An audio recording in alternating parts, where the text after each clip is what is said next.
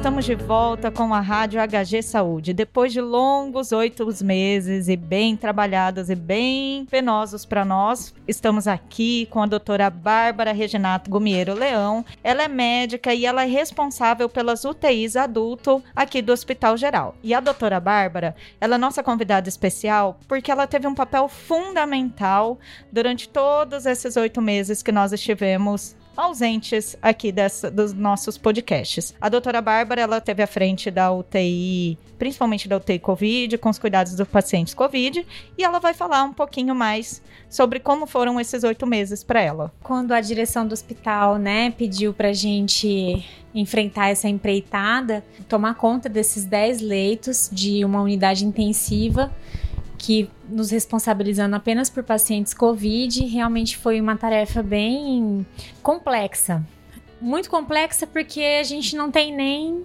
Na época nós não tínhamos nem seis meses de doença. Então, para a parte médica, onde a gente tem né, é, que ter um conhecimento técnico muito bom, mas também a gente utiliza a medicina baseada em evidências, nós tivemos isso muito falho nessa época, principalmente. Ainda estamos caminhando nisso mas nós não tínhamos muitos protocolos, muitos guidelines, né? Recorremos à nossa sociedade, a Associação Médica de Medicina Intensiva, né, brasileira, e nós fomos buscar os protocolos de outros grandes hospitais para tentar implementar aqui no Hospital Geral. Então nós utilizamos principalmente o protocolo do Hospital Albert Einstein e nós utilizamos também o protocolo do Hospital das Clínicas de São Paulo fizemos, né, todas as ponderações com relação à nossa realidade aqui. Montamos tudo com relação à fisioterapia, com relação à nutrição, com relação ao tratamento clínico, ao tratamento antibiótico, quais eram os caminhos que nós deveríamos seguir com relação às complicações que esses pacientes pudessem apresentar nesse tempo. Primeiro dizendo que a unidade cresceu, ela nasceu de um dia para o outro, né? Toda a equipe do Hospital Geral se mobilizou e em 24 horas nós conseguimos transformar o que era uma enfermaria em 10 leitos de UTI. E com todas as, as barreiras de precaução necessárias. Então, o local do repouso era um local diferenciado para esses profissionais, o local de troca, os locais onde a gente nós guardávamos todos os nossos materiais de proteção individual. Lembrando que nunca faltou para nós nenhum capote, nem máscara, nem face shield. Nós sempre tivemos temos todos os materiais necessários para poder trabalhar com esses pacientes. Então, para nós foi um desafio muito grande. É, trabalhando esses protocolos, nós alinhados com as coordenações das outras especialidades, né, da coordenação de enfermagem, da coordenação de fisioterapia, as outras especialidades médicas, nós chegamos inclusive a fazer um protocolo também sobre traqueostomia, nós chegamos a ter 100% de pacientes entubados dentro da unidade, porque esses pacientes eles ficam muitos dias internados, né? Eles não são pacientes que entram e saem rápido. Então eles já vêm com uma gravidade importante, até por conta, né, da campanha que foi feita de fique em casa. Então eles quando eles procuravam atendimento médico, já era um momento onde eles estavam com bastante sinais clínicos, né, de uma doença um pouco mais progressiva. Então é um índice que a gente utiliza na medicina intensiva, a gente chama ele de SAPS 3, que é o índice de prognóstico recomendado pela AMIB, e os nossos pacientes tiveram em torno de 70%, né, de chance de taxa de mortalidade, mas na realidade nós somos muito felizes. Em 60 dias nós tivemos 12,9% de taxa de mortalidade, foi bem baixo mesmo, para dizer aí é, mais de uma forma um pouco mais prática, nós perdemos quatro pacientes em 60 dias apenas. Então, foi uma grande vitória para nós, né? Conseguir aí superar estatisticamente a taxa de mortalidade de outras tantas UTIs que a gente sabe que giram em torno de 40 a 60%. Então, eu acredito que a gente tenha sido muito feliz na escolha dos protocolos e a gente também não inventou, fizemos o feijão com arroz, né? Fizemos tudo bem é, é, guiado por essas grandes entidades que a gente respeita bastante. Com relação à intubação dos pacientes, nós estubamos muito pacientes, então foram muitos intubados, né? Mas também foram muitos retirados da ventilação sem a necessidade do procedimento da traqueostomia, que foi um procedimento cirúrgico, né, que substitui aquele tubo na boca por um tubinho na região da traqueia. Nós só fizemos quatro desses procedimentos em, em 60 dias também. Então, foi uma vitória muito grande. A equipe do Hospital Geral, como sempre, uma equipe maravilhosa, é, que se dedica muito aos pacientes, que foi muito difícil para nós, porque nós que somos profissionais, é, você tem medo de levar para sua casa, você tem medo de levar para seus filhos, você vem trabalhar muito cansado, porque é, é uma unidade de terapia extremamente extenuante fisicamente. A gente, inclusive, brincava, né? Que a gente parecia a galinha do pé queimado, porque a gente nem sentava. É, era muito corrido muito corrido mesmo. Para 10 leitos, nós tínhamos um total de, 10, de 3 médicos todos os dias. Então, é, que geralmente, pela legislação vigente, é um médico a cada 10 leitos. Nós tínhamos 3, porque realmente é, eram pacientes muito graves que demandavam de uma atenção muito grande. Todos nós nos unimos, né? Todas as especialidades. Eu acredito que toda essa vitória tenha sido disso, desse trabalho em conjunto, dessa dedicação que dos profissionais do Hospital Geral, assim, é uma dedicação violenta aos pacientes, né? E lembrando que a gente sempre trabalhando muito muito no, no, fio da navalha, né? Porque muitos dos profissionais que trabalham aqui trabalham em outros hospitais também. É difícil você ter, às vezes, um técnico de enfermagem que tem apenas um emprego. Então, ele também estava em outras unidades e chegava muito cansado e a gente, né, tinha todo um trabalho para fazer e eu acho que a gente nunca deixou a peteca cair. Eles se dedicaram muito, a equipe da fisioterapia também, a equipe médica, então eu acredito que o maior sucesso que a gente tenha tido, além de seguir os protocolos das grandes referências, tenha sido realmente o né, o trabalho do profissional do Hospital Geral, que é, um, que é uma dedicação 100%. São profissionais que é, querem vir fazer a diferença, né? Então, nós não temos os melhores, as melhores, mais tecnológicas máquinas, mas eu acho que a gente tem o mais importante, que são as pessoas.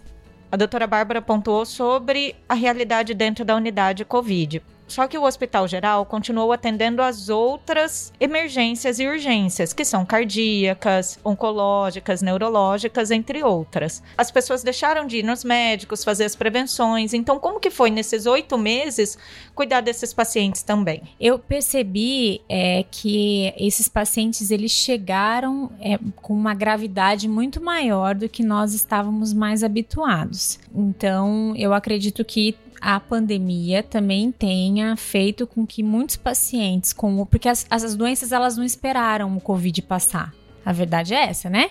Quem tem câncer continua com câncer, quem tem infarto continua com infarto, quem tem é, é, as outras doenças, elas continuam acontecendo.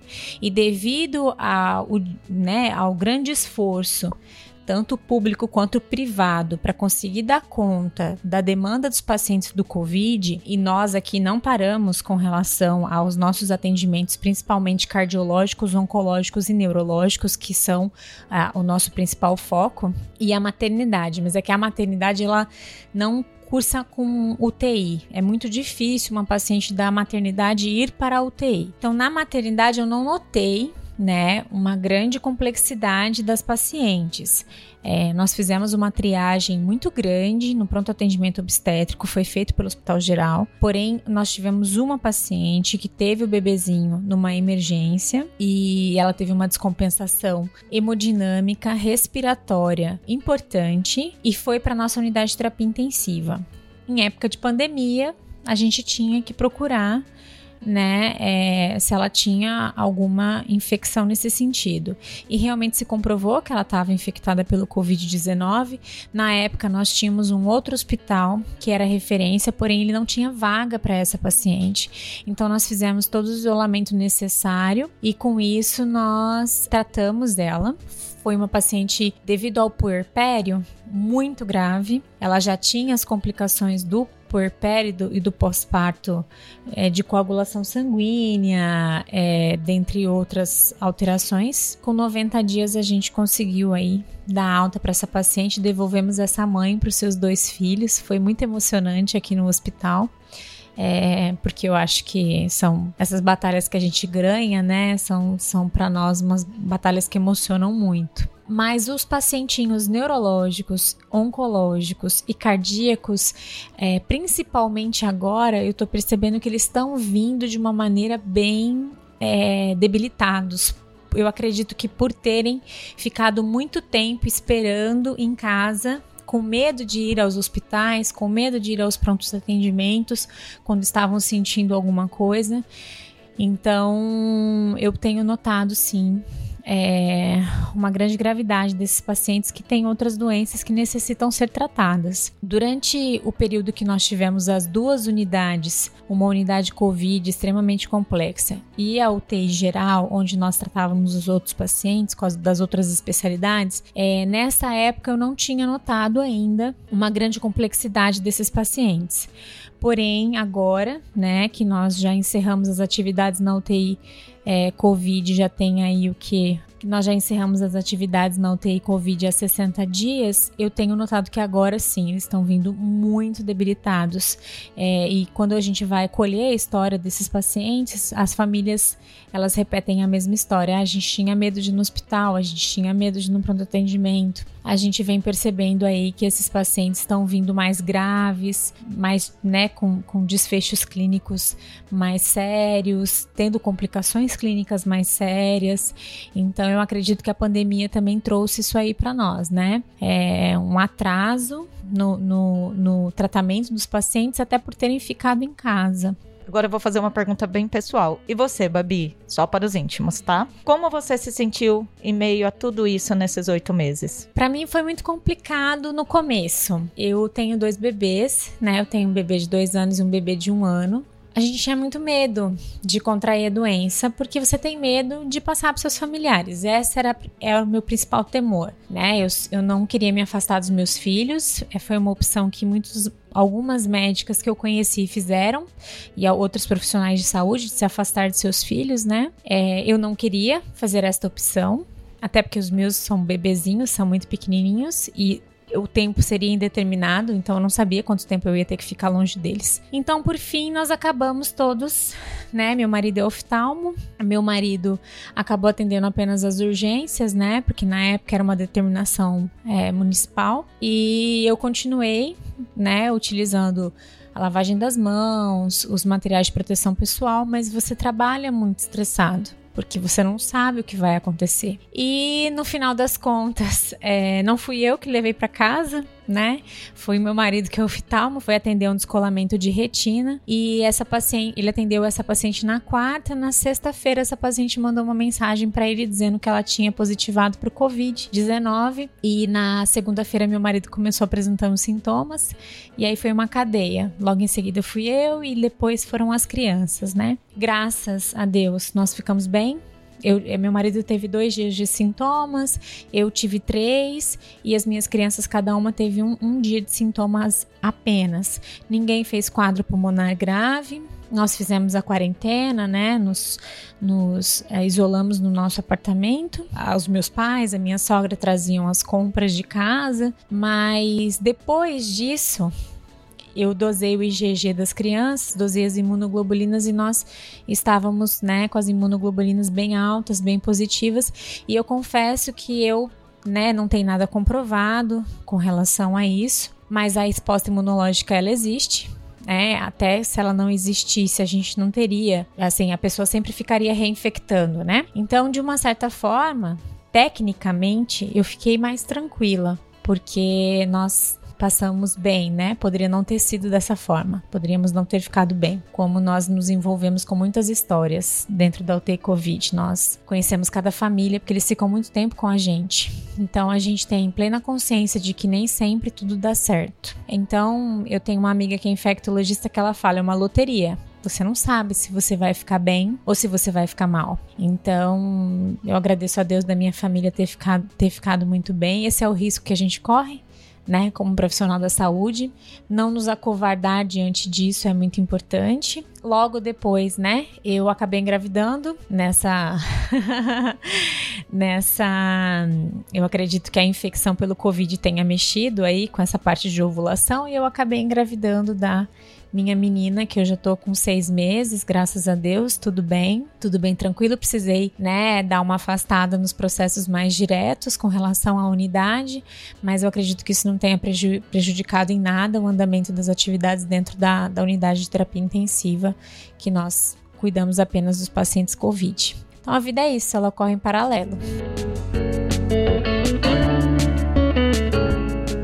É, Babi, você pontuou sobre as famílias. Como que foi esse envolvimento das famílias dentro da unidade? Porque aqui no Hospital Geral, como a gente percebeu que eram pacientes que ficavam muito tempo e se sentiam muito sozinhos, nós começamos a avaliar a possibilidade de introduzir esses familiares dentro da, da unidade para trazer um conforto tanto para a família quanto para o paciente. Como que foi isso? Ah, o contato era muito direto todos os dias, porque existe uma dificuldade é, muito grande com relação ao emocional. Eu não sei, né, mas quem já teve a experiência de ter um ente querido dentro de uma unidade de terapia intensiva sabe que é, é muito difícil você não poder ficar o tempo todo, de não ter alguém da sua família o tempo inteiro naquele, na, dentro daquele ambiente. A gente, eu sou médica, né? Eu sei o que se passa dentro de uma unidade de terapia intensiva, mas a grande maioria não sabe. Então isso gera um medo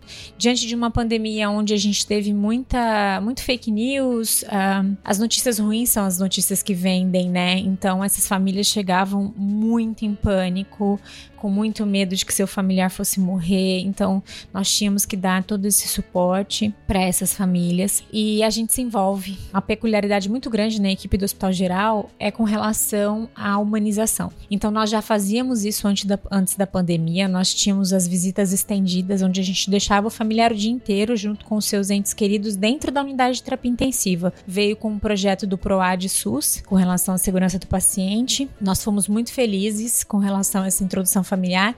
Então nós tínhamos isso muito enraizado dentro de nós. E quando vem essas famílias, é, você imagina que seu familiar entrou dentro de uma unidade de terapia intensiva e que você não vai mais ver ele, porque essa é a realidade.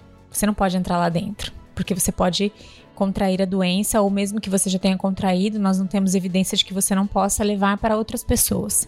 Após isso, nós acabamos. É, nós tínhamos setores dentro da, da UTI, dessa UTI Covid. Nós tínhamos quatro setores, porque na verdade era uma enfermaria antes, então nós tínhamos quatro quartos. Com isso, é, dada ao grande estresse da unidade e dada a, ao grande estresse dessas famílias, nós optamos, né, após uma reunião, por permitir a entrada de, uh, de familiares de primeiro grau que não fossem dos grupos de risco e que tivessem exames positivos já para o Covid que tivesse uma imunoglobulina IgG positivo e sem sintomas, é, respeitando o período de incubação necessário e de, de, de quarentena necessário para essas, esses, essas famílias que queriam entrar. E com isso nós passamos a permitir algumas visitas. É, elas ocorriam nos quartos dianteiros, onde a gente tinha uma divisão, então ali nós já tínhamos deixado os pacientes que tinham saído. O Ministério soltou uma, uma nota que para os pacientes que tinham feito quadro pulmonar grave, nós tínhamos que ter aí 21 dias né, de isolamento total desse paciente para garantir que eles não fizessem a transmissão da doença. E associado a isso, nós, em conjunto com o Laboratório de Genética do Hospital Geral, fazíamos o PCR. Né, que mostra a presença direta do vírus na, no trato respiratório desses pacientes. Quando ele era negativo, nós passávamos para outro quarto. E neste outro quarto, ele poderia receber a visita desses familiares que eram selecionados dessa forma, como eu disse anteriormente. E nossa, foi muito bom para todo mundo, porque a humanização da unidade, a, a, primeiro momento, pode parecer um aumento do estresse, mas na verdade é uma redução muito grande do estresse emocional que a gente sente lá dentro. Muito grande. É assim, é gritante a diferença entre uma unidade humanizada e uma unidade que não é humanizada. Então, quando as famílias puderam pegar nos seus entes queridos, nos seus pais, muitas vezes, você notava que isso gerava uma felicidade gerava é, um ambiente de amor mesmo dentro da unidade que reduzia muito o nível de estresse de toda a equipe e é nítido, né? A gente que teve essa experiência até antes da pandemia, a melhora dos pacientes é gritante, assim, com, com a introdução da família, pelo menos por um breve período de tempo. Foram fornecidos para esses familiares todo o material de proteção individual, né, que eram descartados logo após, e dadas todas as instruções antes dessas visitas. E todas as visitas sempre acompanhadas pela equipe da psicologia também. Então foi muito bom. Eu, eu gostei muito da experiência. Então, entre muitos, muitas lágrimas, muito suor, muita tensão e nada de abraços, nós sobrevivemos aos oito meses. Sobrevivemos. Foi. Ainda estamos sobrevivendo, né? Porque a pandemia não acabou, viu, gente? A Covid ainda está por aí. Exatamente. A gente, né, não pode ser egoísta a ponto de achar que nós não somos os grandes vetores dessa doença, né? Nós somos os grandes vetores na realidade. Então, entender que todas as barreiras de precaução ainda precisam ser mantidas. Se Deus quiser, o fim está próximo, né? Nós estamos aí na fase de teste das vacinas. Muitas pessoas às vezes param a gente e falam: "Mas como, né? Tá indo tão rápido. Antigamente demorava tanto tempo". E aí eu até costumo brincar, né? Antigamente fazia sangria para tratar edema agudo de pulmão. Então assim, a tecnologia ela evolui, né? E é o que a gente está vivendo hoje. Graças a estudo, estudos que já estavam em andamento, já tinham anos de estudos esses laboratórios conseguiram aproveitar esses estudos para conseguir desenvolver essas vacinas e eu acredito, né, e quero acreditar que esse fim está próximo, que nós vivemos um momento mundial muito importante, que precisamos de conscientização com relação a isso, entender o que, que um bichinho que a gente nem vê pode fazer, né? Ontem eu estava vendo o jornal e já foram 58 milhões de pessoas infectadas. Então, vocês imaginem, né? O que que uma coisa que a gente não vê, mas que depende tanto de nós para ir para frente, porque ele só tem o, o, o, ser humano como principal fonte disseminadora. E é isso. Espero que esteja acabando. Então agradecemos, doutora Bárbara, por toda a sua dedicação, todo o seu empenho e por estar aqui hoje compartilhando com a gente toda a sua experiência profissional e pessoal também desses oito meses que estivemos aqui juntas todos os dias no hospital. Dormia e acordava aqui praticamente. A gente só queria ficar em casa um pouquinho, tem horas, né?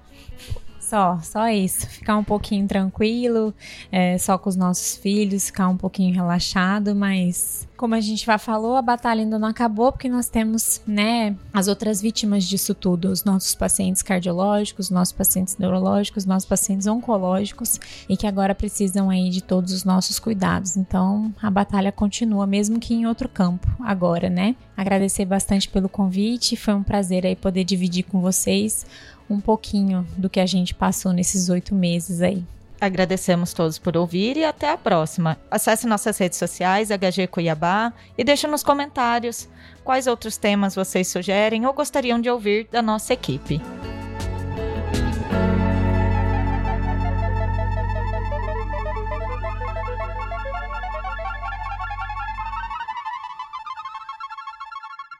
Este podcast foi produzido e editado por Altia Podcasts Criativos.